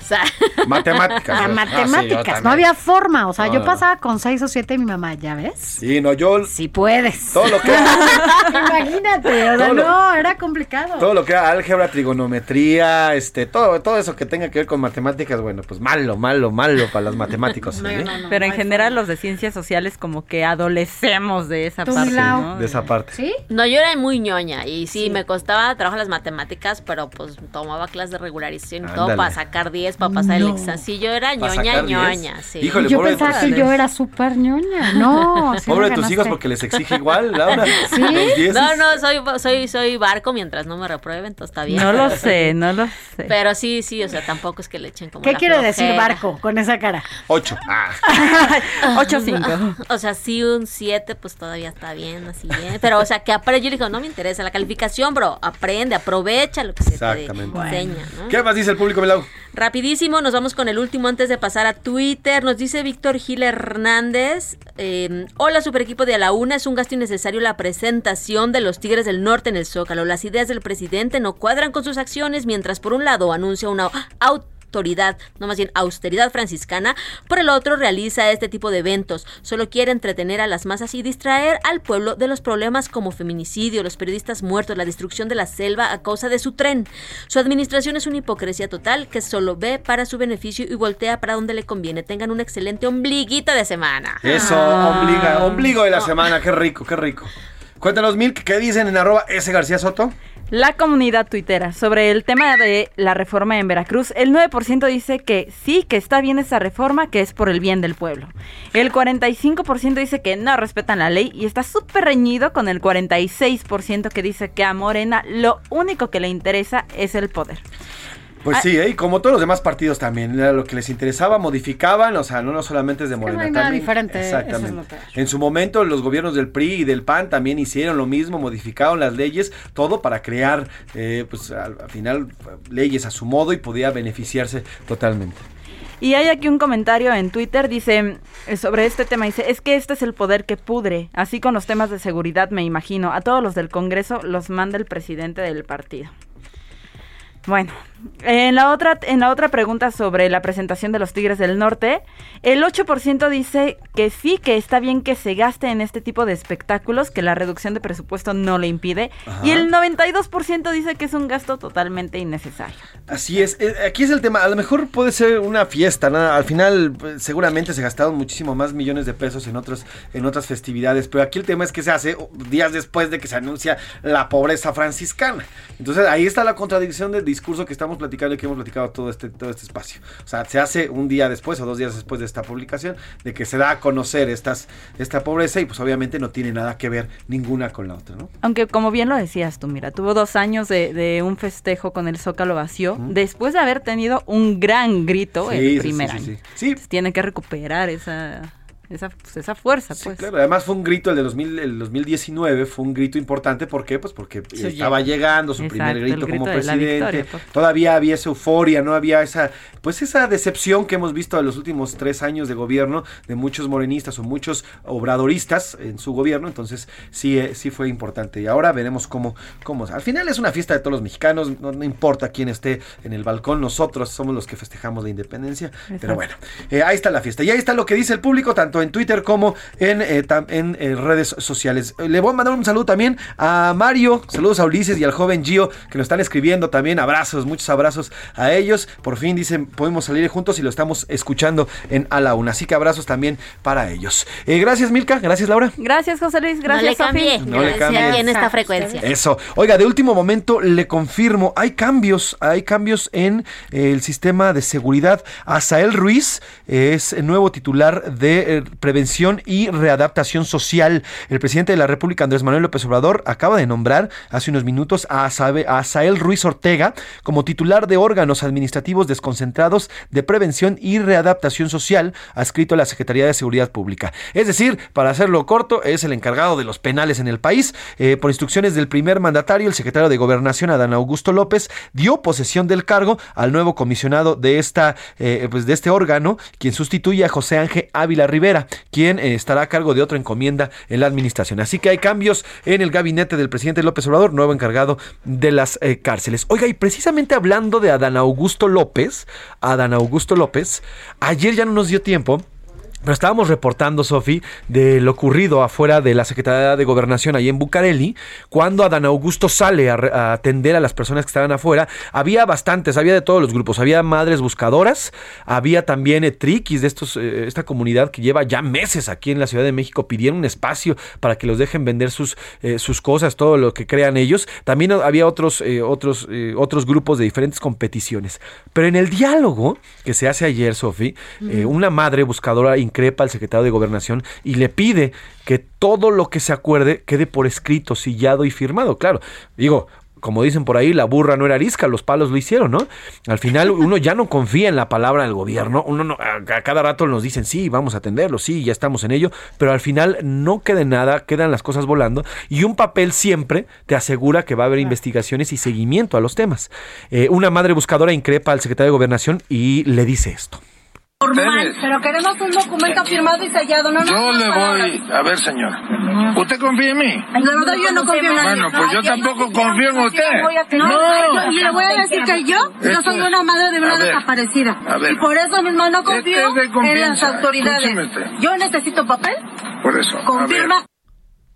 Pues así le dice, yo no confío en usted, le responde el secretario de Gobernación. Ella le dice, yo no confío en usted, le necesito un papel. Y el secretario de Gobernación dice, yo tampoco confío en usted. Mal. O sea, imagínese un personaje que está buscando, o que se sabe que está buscando la presidencia del 2024 y le responde así a una víctima, a una víctima de una, su hija, ella decía estaba desaparecida, y dice, yo no confío en usted tampoco. Yo tampoco, no, además es un funcionario, o sea, no tendría en- de ningún momento por qué haber contestado de esa manera, ¿no? Exactamente. O sea, ¿para qué están los funcionarios? Sino para acompañar a la ciudadanía, Claro. sobre todo en situaciones como la que vimos ayer, ¿no? Y bueno, pues si no están arropando o acompañando justamente en estos procesos, pues ¿para qué salió a caminar? Exactamente, ¿para qué salió a atender y entre comillas y después enojarse. dice a enojarse y le dice a la señora, yo no confío en usted? Imagínese, aguas, ¿eh? esto, este baitcito, este audio, esto que dijo el secretario de Gobernación, lo van a utilizar en su contra para la campaña, ¿eh? Porque el señor quiere, o al menos, al menos ya así se ha visto, quiere ser candidato a la presidencia, quiere ser sucesor de Andrés Manuel López Obrador. Y el decirle a una víctima, yo no confío en usted, bueno, pues ¿quién va a votar por alguien que no confía en las víctimas? en fin, así está lo dicho ayer por el secretario de Gobernación. Vamos a otro tema. A la una, con Salvador García Soto.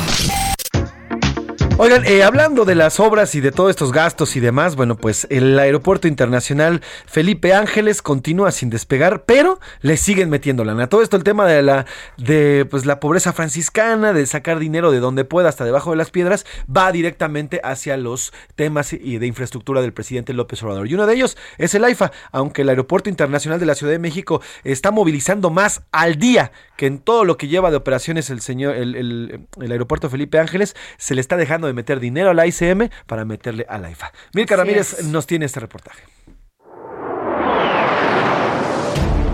A pesar de que el Aeropuerto Internacional Felipe Ángeles no termina de despegar, el gobierno federal triplicó el monto previsto para subsidiar las operaciones. El aumento para el AIFA fue de 229% y pasó de 419.4 millones de pesos a 1.370.4 millones de pesos. Así, este subsidio duplica el apoyo que recibe el Aeropuerto Internacional de la Ciudad de México, que tiene tan solo 680 millones de pesos.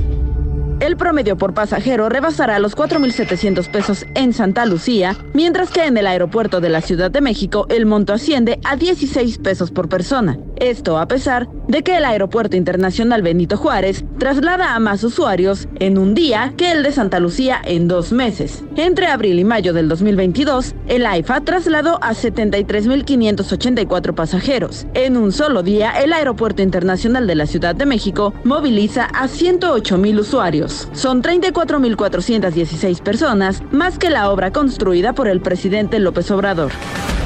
Del 21 de marzo, desde su construcción, y hasta el 21 de mayo, el Felipe Ángeles trasladó apenas el 0.94% de los 7.836.057 pasajeros que tuvo el aeropuerto capitalino. Para A la Una con Salvador García Soto, Milka Ramírez. Pues ahí está, ahí está lo que nos presenta Milka Ramírez y además, bueno, pues siguen sin existir estas obras, estas obras que te lleven eh, de una mejor manera al la IFA. Oye, Sofi, y en otro tema, en otro de las obras prioritarias de este gobierno, ¿qué pasa con el Tren Maya? Bueno, pues resulta que el gobierno federal aumentará, porque no el subsidio justamente del AIFA, ¿no? Al Aeropuerto Internacional de la Ciudad de México. Y bueno, pues eh, va a movilizar a más pasajeros en un día que el Felipe Ángeles en dos meses. O sea, vaya un poco lo que dices hace rato, ¿no? Bueno, yo sabía que era broma, pues, pues por las movilizaciones que hoy hay, eh, hay por el Felipe Ángeles, pero vaya, lo que quiere es que más gente se vaya y salga de allá. ¿no? Las aerolíneas está, está provocando que las aerolíneas salgan de la IFA. De hecho, Aeroméxico la semana pasada canceló un par de rutas debido pues, a que no es factible, no es negocio para ellos te estar transportando a nueve personas, 10 personas en un vuelo que, que caben mínimo 150 personas, no es negocio, es carísimo, no sale, vaya, ni para la gasolina, como vean por ahí. Y mire, eh, hablando de las obras prioritarias, este miércoles un juez federal revocó tres suspensiones definitivas en contra del tramo 5 del Tren Maya, Sofi.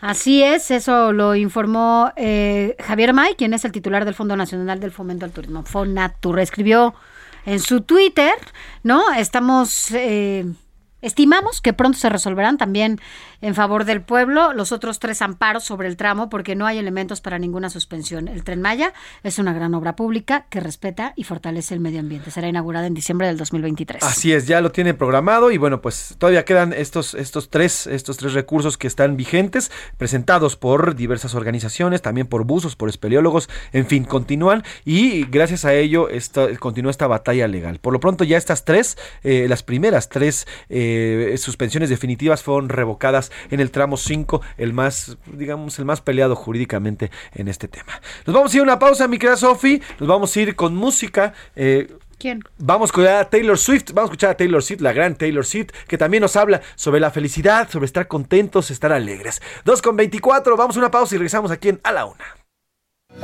There'll be happiness after me, but there was happiness because of me. Both of these things I believe there is happiness in our history across a great divide. Heraldo Radio, con la H que sí suena y ahora también se escucha. Sigue escuchando A la Una con Salvador García Soto. 2 de la tarde con 30 minutos, vamos con Mónica Reyes que nos tiene información importante. Gracias al espacio de la UNA con Salvador García Soto y amigos del Heraldo Radio. ¿Ustedes saben qué impulsó el reciclaje de envases y empaques en México?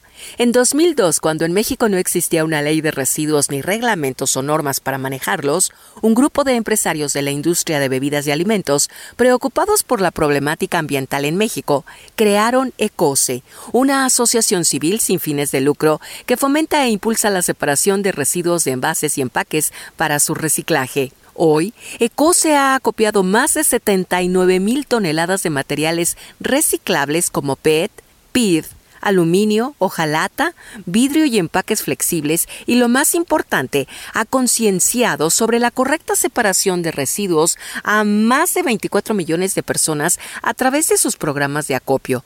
ECOSE asegura que solo trabajando en conjunto, industria, gobierno y sociedad, podemos lograr un México más limpio y sustentable para todos. Porque lo que vale no se tira. Siempre podemos reciclar. Regresamos a las noticias a la una con Salvador García Soto. Gracias. A la Una con Salvador García Soto. Desde que tú no estás, aquí. No sé qué va a hacer de mí. Voy a pedirte un gran favor, que no me niegues tu perdón. Y dame, dame, dame, dame felicidad que solo tú puedes dar. Yo sé que mucho te mentí, siendo tu amor todo de mí. Creo que voy a enloquecer si no te vuelvo pronto a ver. Y dame, dame, dame, dame.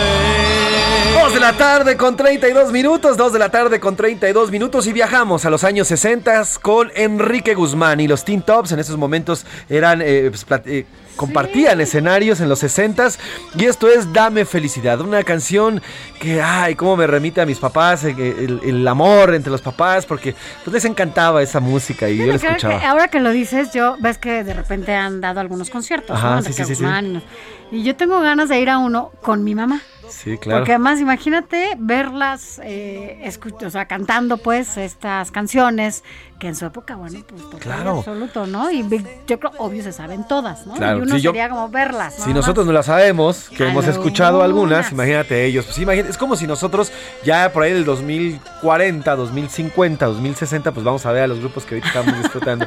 Pues Ay, sí. no, a ver si llegamos. No, claro que llegamos, tenemos mucha felicidad porque nos sentimos bueno. vivos, como decía Fobia. Por lo pronto ahí está Enrique Guzmán y los Teen Tops, Dame Felicidad del álbum 1963.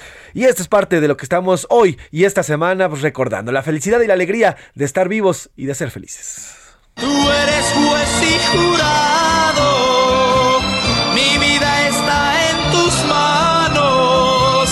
Clemencia yo te pido, quiero que estés siempre conmigo. A la una, con Salvador García Soto. Eh, una de la, 2 de la tarde con 34 minutos, 2 de la tarde con 34 minutos aquí en el centro de la República. Híjole, estas historias de verdad que son... eh, a veces no las queremos creer. Eh, una niña, una niña de 6 años, murió allí en Tlapa Guerrero. Todo por una bala perdida, Sofía.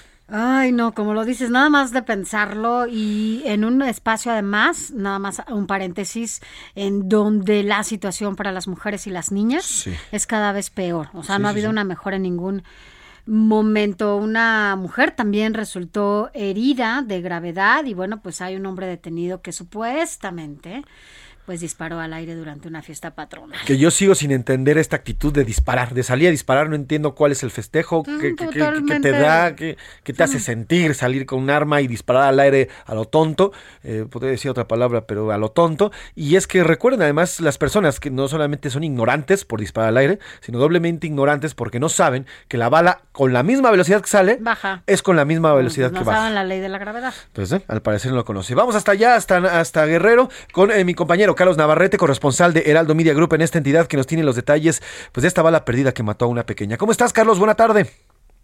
Buenas tardes a ustedes y al auditorio. Efectivamente, comentarles que un sujeto acusado de haber disparado al aire con una pistola causándole la muerte a una niña de seis años y dejando herida de gravedad a otra persona fue detenido en el municipio de Tlapa de Comonfort, en la montaña de Guerrero.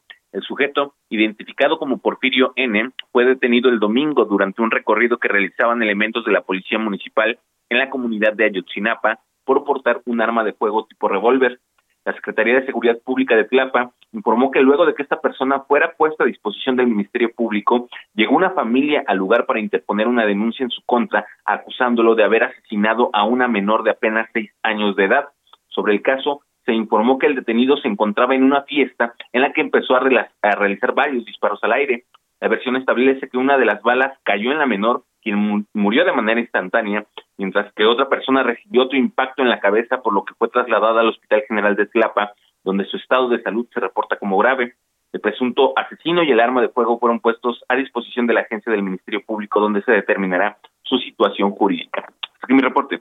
El cual te agradezco, Carlos. Y bueno, pues hay que entender que disparar no es ni un festejo, no es ni nada gracioso y no es nada bueno. Lo único que trae son tragedias. Te mando un, un enorme abrazo, Carlos Navarrete, corresponsal allá en Guerrero. Buena tarde. Buenas tardes. Carlos Navarrete siempre pendiente. Oiga, y en otro caso, este lunes fue asesinada a tiros una niña de 5 años y su papá en Fresnillo, Zacatecas. Mira, esto allá en Fresnillo, la mamá de esta niña pidió que los responsables paguen por el homicidio de sus familiares. Imagínate, la niña y su papá. Esto pues ocurrió en un fraccionamiento, en el fraccionamiento Huertas Así de es. abajo. Así es. Y bueno, pues la madre, la madre eh, exige la justicia, exige justicia como muchas madres en este país que han eh, pues, perdido a sus hijos totalmente antinatural y bueno entre lágrimas la mujer exigió justicia mientras mientras sepultaba No, no. a su esposo y a su hija Nomás quiero que sepan los jefes de esos estúpidos que hicieron algo mal. Que mi esposo era bueno. Toda la gente lo conocía. Él era músico. Yo trabajo en Aptic.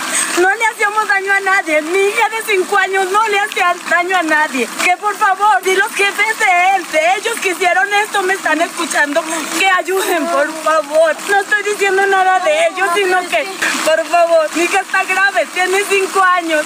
Que sepan ellos yo no me meto con ellos. Yo no soy mala, ni mi esposo era malo. Yo nomás lo único que quiero que pague. Bueno, pues así está la situación, pero no se preocupen ustedes. Al final, pues aquí lo que importa son los, los derechos de los criminales, estos mismos que asesinan Que también, a que niñas de también 5 años. tienen derechos. Así exactamente, ¿Quién pobrecitos. Vámonos a otro tema. A la una, con Salvador García Soto. Villa García, ¿cuál es tu torta favorita? Híjole, es que yo sí soy súper tragona. Sí, yo Pero también. la que más de milanesa. ¿Sí? Yo precisamente la de... Aguacate, Híjole, sí. lechuguita. Chipotle. Porque como sea, debe de llevar algo Sí, verde, claro. ¿no? Para que no te sientas tan culpable.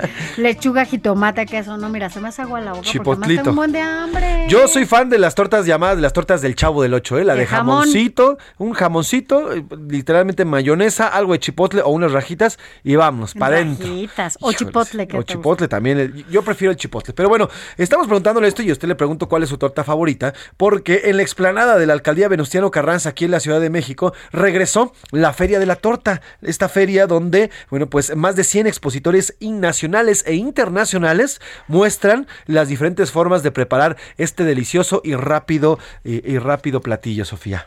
Pues sí, eh, eso a poner un récord, además. O sea, mide 74. Ándale. ¿Sí te comías una así? Una de 74 metros, híjole. Pues la compartíamos, ¿no? Aquí con la producción. Aquí.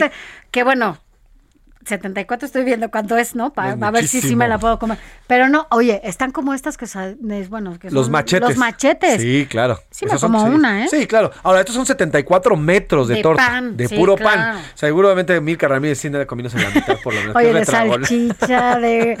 Oye, la clásica que era súper buleada en la escuela era la de huevo. Sí, la de huevo. Pues huevo con Súper chorizo. buleada esas. No, no, yo no. Vamos hasta allá, hasta el Estado de México, con Javier Ruiz, que nos tiene la información. Javier, buena tarde. Perdón, aquí en la Ciudad de México, aquí en la Venustiano Carranza, con Javier Ruiz. Javier, te pregunto, ¿cuál es tu torta favorita? Buenas tardes.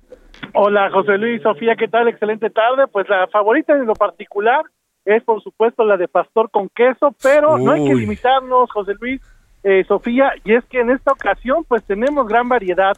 Eh, prácticamente tenemos tortas exóticas, tortas de cocodrilo, de avestruz, de marisco. ¿Cocodrilo? ¿Tortas de cocodrilo? ¿Ya la probaste? gran- eh, todavía no, se- no estaban, pero en la tarde probablemente ya les estaremos No vas a venir hoy un- para acá, una- para las una instalaciones del, del Heraldo, no. Para saber Eh, si puedes traer una no, pero en la probadita. semana vamos, vamos a, a ver qué llevamos, ¿no? Ajá.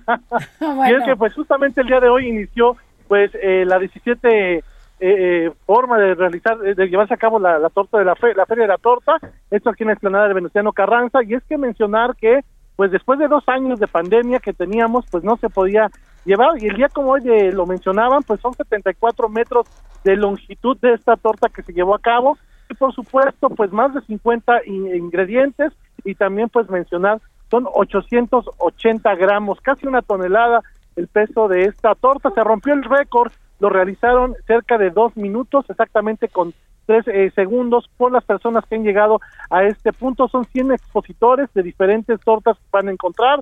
Por supuesto, la que ya mencionaban, la de jamón, la de milanesa. Sin embargo, pues también estas tortas. Aunado a ello, se pues invitaron a varias personas, principalmente de países como España, de Argentina, de Brasil, donde por supuesto pues son eh, típicas las tortas que son de carne asada y también pues eh, algunos estados del país como Guadalajara, del estado de México, de Chiapas, donde también pues van a encontrar una gran variedad. Aunado a ello, pues se espera también una derrama económica de 4.5 millones y esto será llevado a cabo desde el día de hoy hasta el próximo domingo en los horarios de las 10 de la mañana hasta las 7 de la tarde justamente en la explanada. Una buena opción también para todas las personas que ya salieron de vacaciones que pueden venir a encontrar eh, pues una torta de su agrado. Y también pues los precios sí hay que mencionarlos, algunos son baratos desde los 30 40 pesos hasta pues los de 250 200 pesos Tráete por unas, supuesto. tráete unas, por favor. para otras más, más elaboradas, así que pues hay tiempo, por supuesto, estaremos eh, mencionándole aquí al personal que trabaja en este punto, que llevemos algo al Heraldo, por, Por supuesto, favor. y también que también pues den algunos precios mucho más accesibles de momento. Mira, por lo, por lo menos, Javier, aquí somos seis, queremos seis. Vele apuntando, a ver, milanesa con quesillo. De una- cocodrilo, una para de cocodrilo. probarla. Vele apuntando, Javo, que no se te olvide. te a Una ahogada, Una si hay allá. Sí, una de cocodrilo y una de avestruz también, no, no está más nomás para... Acá para no te veo, recuerda que tengo hasta las nueve para verte por acá. Perfecto, Yo ahí estoy- vamos a estar llegando. Exacto, mi Javier. Bueno, pues gracias por el reporte, te mando un abrazo. Igualmente estamos atentos, hasta luego, buenas tardes. Oigan, y hablando de alimentos, aquí le contamos de lo que está ocurriendo también con la tortilla, un el alimento principal de nuestra, de nuestra gastronomía. Todo, tortilla va en todo prácticamente, además de las tortas. Así que, eh, hablando de esto, bueno, pues hay un aumento. Hay algunos estados, unos puntos de la República Mexicana donde el kilo ya ha alcanzado los 30 pesos, 30 pesos por un kilo de tortillas. Y en otros estados de la República, bueno, pues han descubierto que hay una venta de tortilla fake, tortilla pirata. Aquí lo platicábamos, Fíjate Sofía. que ayer en la noche platicaba con un con el presidente nacional de, del maíz, bueno, eh, no recuerdo bien el, el título, pues, pero es y decía un poco que sí, que efectivamente estas tortillerías clandestinas lo que hacen es no pagar luz, no tienen la higiene necesaria, no tienen esa como todo lo que se requiere, no- pagan impuestos, no pagan renta, no pagan nada y obviamente venden las tortillas. Pero lo que lo que sí no no coincidía era el tema del olote, Sí. que no lo podían meter porque las máquinas que tenían para hacer tortillas, pues finalmente ni siquiera podría procesarlo, Claro. pero todo lo demás, bueno, pues sí no. Precisamente para hablar del tema y para hablar de la tortilla, está en la línea Blanca Mejía y es representante legal del Consejo Rector de la Tortilla Tradicional y presidente de la Red de Maíz en la Ciudad de México. Blanca, ¿cómo estás? Buena tarde. Hola, ¿qué tal, José Luis? Sofía, buenas tardes, auditorio, ¿qué tal? A ver, Blanca, dos cosas. El primero, la primera, eh, ¿qué está pasando con el precio de la tortilla? ¿Se prevé que haya más aumentos? El primero de agosto hubo un pequeño aumento, un ajuste en el precio y ¿se prevé que siga aumentando este producto? Mira, lo que ocurre con eh, las tortillas, como bien lo mencionas, eh, tienen que ajustar, de tener ciertos ajustes que responden a los aumentos que se están dando con respecto a los precios de las harinas este, procesadas, que están harinas de maíz procesado, por supuesto. Este, si te das cuenta, los estados de la República que tienen un mayor eh, precio en el, en el costo de la tortilla son los estados que están mayormente harinizados estados que se encuentran en los extremos del país, ya sea en el muy en el sur o muy en el norte, o que son centros de producción este, de maíz, que es donde estas este, empresas ah, eh, procesadoras de- del grano para hacerlo en polvo están este de- eh, tienen mayor presencia y por estos aumentos es que se están dando estos estos este incrementos. En el caso, por ejemplo, eh, del centro del país, de la Ciudad de México en lo particular, podemos encontrar todavía un precio este de 20 pesos generalizado. Y ante esta situación, por supuesto que a nosotros también nos afecta, pero en menor medida, ya que aquí se está realizando un proceso de nixtamalización en cerca de 800 molinos de nixtamal que todavía hay en la Ciudad de México. Entonces, digamos que la respuesta para esto, eh, para estos aumentos, para que la tortilla no suba, es eh, que el consumidor busque estas tortillerías que están procesando eh, masa de maíz nixtamalizado a través de los molinos de nixtamal. Ahora, ¿qué está ocurriendo con este tema, precisamente hablando de los molinos de Nixtamal, con esto que encontraron en la zona norte de la República, esta tortilla pirata que le llaman? Bueno, es el caso de la tortilla pirata se da en todo el país.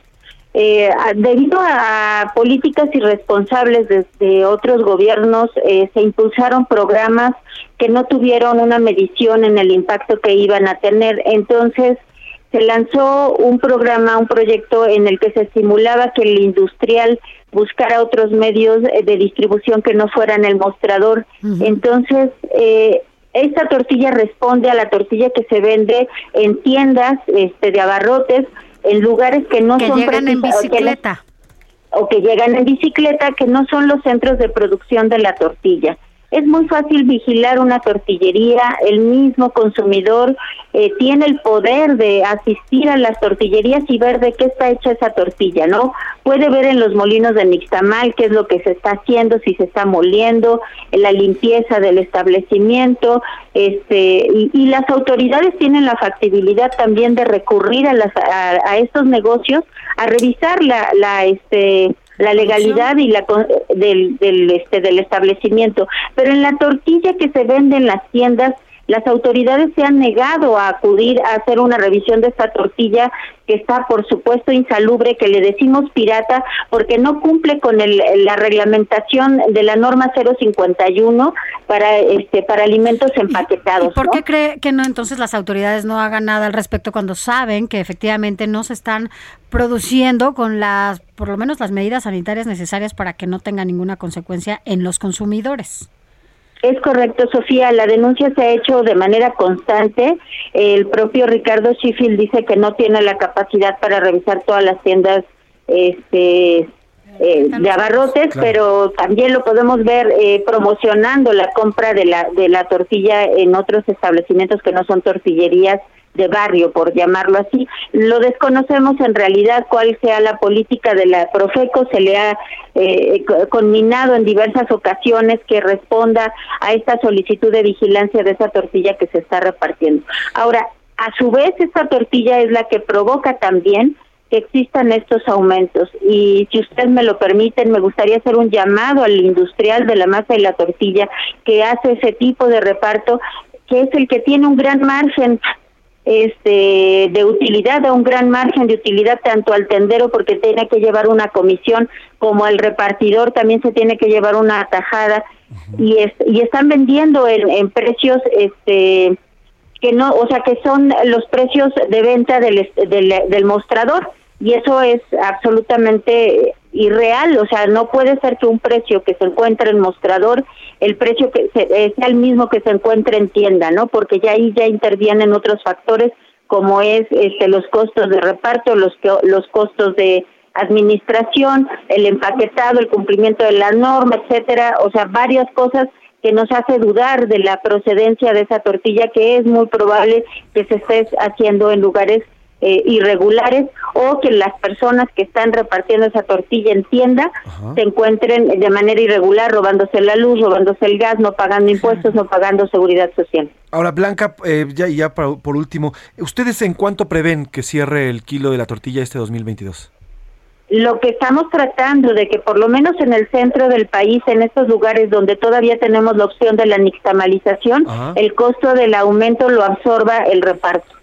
Este, es, este, esta tortilla de reparto tiene que ajustarse este, en este margen de utilidad que tiene, este, que se está mostrando y que tiene que alcanzar el precio del mostrador. Estamos tratando de que no no vaya más allá de los 20 pesos, pero si las autoridades continúan con, con la omisión en la revisión de esta tortilla que se encuentra de, de venta fuera de los establecimientos, este pues entonces sí va a impactar. Ahora, Blanca, este plan que anunció el presidente López Obrador desde a finales de abril para contener algunos productos, ah, está incluido obviamente el maíz, ¿ha funcionado para el, el precio de la tortilla? ¿De verdad sí ha funcionado este plan?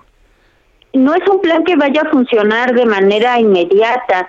Se establecieron algunos puntos en los cuales nosotros hemos puesto este, atención, que es, por ejemplo, la creación de esta reserva de maíz, este, que nos parece que es un poco, eh, bueno, que es, es la misma producción que ya estaba, ya tenía considerada Segalmex y que lo único que se está haciendo es em, ya abrir esa parte en la que le puede vender directamente a- al nixtamalero, al molino de nixtamal, podemos ya que podamos hacer la compra a Segalmex.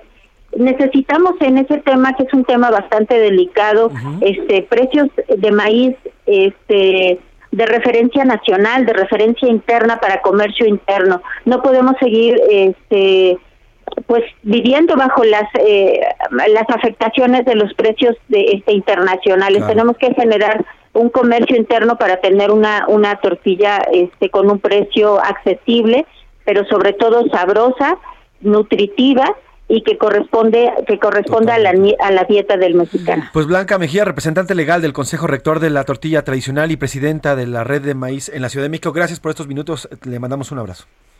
Al contrario, gracias a ustedes, Gracias. este, Sofía, José Luis, buena tarde. Hasta luego, Blanca Mejía. Vamos a ir al entretenimiento. Ya está Anaí Arriaga con la información más relevante en este tema. Anaí, buenas tardes.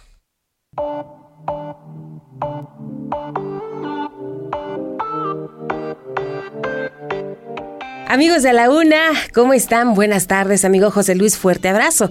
El matrimonio es un error que todo hombre debería cometer, se dice por ahí. Sin embargo, la vida te va mandando señales de dónde sí y dónde no. Por tercera ocasión, Irina Baeva y Gabriel Soto posponen su matrimonio. La actriz nos comenta. La verdad es que creo que el tema de la boda es un tema que ya lo hemos hablado mucho. Creo que no tengo como nada nuevo que decir, nada nuevo que agregar. Ya será en el momento que tenga que ser. Y en una noticia que nos llena de mucha alegría, Silvia Pasquel reveló a los medios de comunicación que su mamá Silvia Pinal ya está lista para ser homenajeada el 29 de agosto en Palacio de Bellas Artes. Va a haber una conversatoria de varios críticos de cine que van a hablar sobre la vida artística y el legado que mi mamá está dejando en el cine, como su trabajo en México e internacionalmente, en el teatro como pionera de la comedia musical, en la televisión como la gran estrella que siempre ha sido. Enhorabuena por este merecido homenaje a la última diva del cine de oro. La invitación, si no tienen planes todavía para este fin de semana, es que vayan al teatro y disfruten de Dos Locas de Remate. Susana Zabaleta nos cuenta un poco de esta obra. que decía Monsiváis, en paz descanse, que a mí siempre me ha gustado, que dice, ¿dónde se está mejor que en el seno familiar? En cualquier parte. Y esto viene al caso porque estas dos hermanas que se odian, pero al mismo tiempo se quieren, llevan todo a los extremos. La historia narra a dos hermanas que se vuelven a ver las caras después de 20 años en un duelo divertido en el que tendrán que superar el pasado para poder tener un mejor futuro. Esta obra es dirigida por Manuel González Gil y la pueden ver en el Teatro Libanés viernes, sábados y domingos. Enhorabuena para todos aquellos que están disfrutando de este miércoles, el ombligo de la semana. Les mando un fuerte abrazo, cuídense mucho, que tengan una excelente tarde. Gracias, Anaí Arriaga, por la información. Ahí está. De último momento le informo, el canciller Marcelo Ebrard arrancó este miércoles una visita por Sudamérica para pactar un bloque entre países de América para la explotación de litio, el cual es estratégico para la construcción de autos eléctricos y baterías. Así que ya va para allá. Lo que el- sigue. exactamente, el canciller Marcelo Ebrard. La primera parada será en Bolivia, el cual es uno de los países que tienen reservas más grandes de litio en el mundo. Y naturalmente, bueno, pues son amigos del presidente López Obrador. Así Nos despedimos, es. Sofía. Muchas gracias. Hasta mañana. Bueno, nosotros al rato, te espero a las 8 por el 8. Ahí estaremos. Televisión. A nombre del titular de este espacio, el periodista Salvador García Soto y de todo este gran equipo que hace posible este sistema, sistema informativo, yo soy José Luis Sánchez Macías y está usted informado. Pase buen miércoles, buen provecho. Por hoy termina A la Una con Salvador García Soto. Un encuentro del diario que piensa joven con el análisis y la crítica. A la Una con Salvador García Soto. De lunes a viernes de 1 a 3 de la tarde. Hey, it's Paige DeSorbo from Giggly Squad. High quality fashion without the price tag. Say hello to Quince. I'm snagging high-end essentials like cozy cashmere sweaters, sleek leather jackets, fine jewelry, and so much more. With Quince being 50 to 80% less than similar brands. And they partner with factories that prioritize safe, ethical, and responsible manufacturing. I love that. Luxury quality within reach. Go to quince.com slash style to get free shipping and 365 day returns on your next order. Quince.com slash style.